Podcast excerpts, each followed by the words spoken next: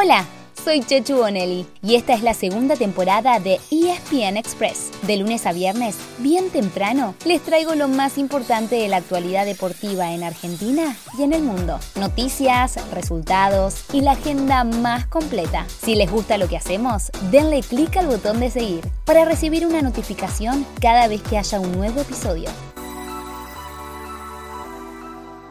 La tocó Perisic, la jugó Chalanoglu, la dio Alexis, va Lautaro. ¡Golazo!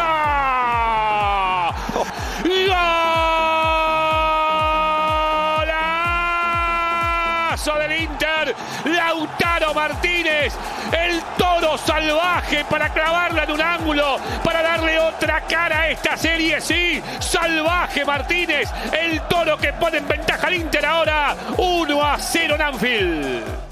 Hubo gol de Lautaro Martínez y victoria en Anfield, pero al Inter igual no le alcanzó para meterse en cuartos de final de la Champions League, porque el 1-0 significó la primera derrota del Liverpool en lo que va del año, pero los de Klopp habían ganado 2-0 en Italia y así, con lo justo, pasaron de ronda.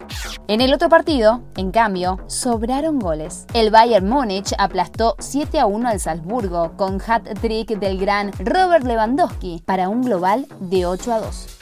Hoy habrá dos clasificados en dos cruces que estarán disponibles desde las 5 de la tarde por Star Plus. Uno está prácticamente definido. Manchester City recibe al Sporting de Lisboa con la ventaja del 5 a 0. En la otra serie, en cambio, es muy difícil hacer un pronóstico. Real Madrid recibe a Paris Saint-Germain que se impuso 1 a 0 en Francia. El PSG lleva a todas sus estrellas, incluyendo Mbappé, que se recuperó de un golpe y está listo para jugar. Ah, también viaja Sergio Ramos que sigue lesionado, pero pidió volver al Bernabéu por primera vez desde que se fuera del club en el que pasó la mayor parte de su carrera.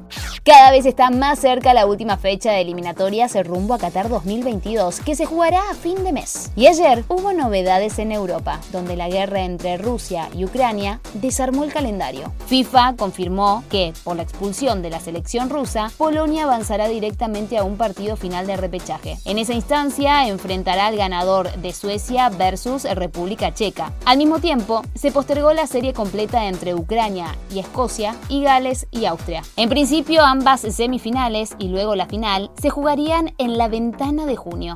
Recuerden que también se confirmó que Argentina será local ante Venezuela en la bombonera el viernes 25 de marzo y luego cerrará su participación en las eliminatorias visitando Ecuador.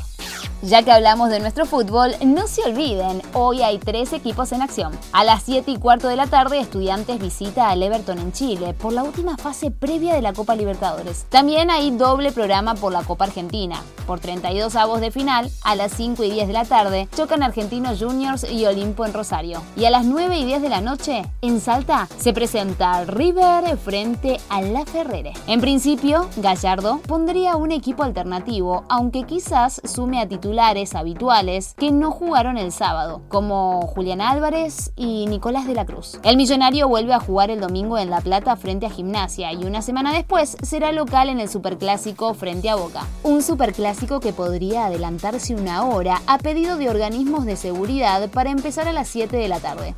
En cuanto al Geneise, despejó una duda y mantuvo otra, rumbo a lo que será el choque con estudiantes de este domingo. Marcos Rojo se hizo estudios en la rodilla y pudo entrenar sin problemas, pero Darío Benedetto sigue con molestias musculares, con lo cual descansaría este fin de semana. Pero como parece ser solamente una contractura, llegaría a tiempo al Superclásico.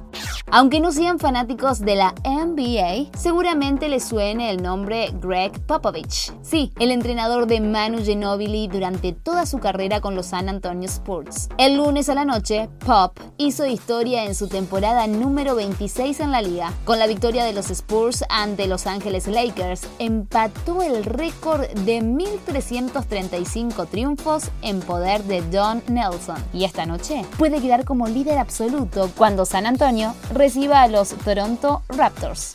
Por último, mientras esperamos que mañana arranque el torneo de Indian Wells, el tenis argentino supo que tendrá otro gran torneo este año. La WTA confirmó que el Argentina Open será entre el 6 y el 13 de noviembre en Buenos Aires.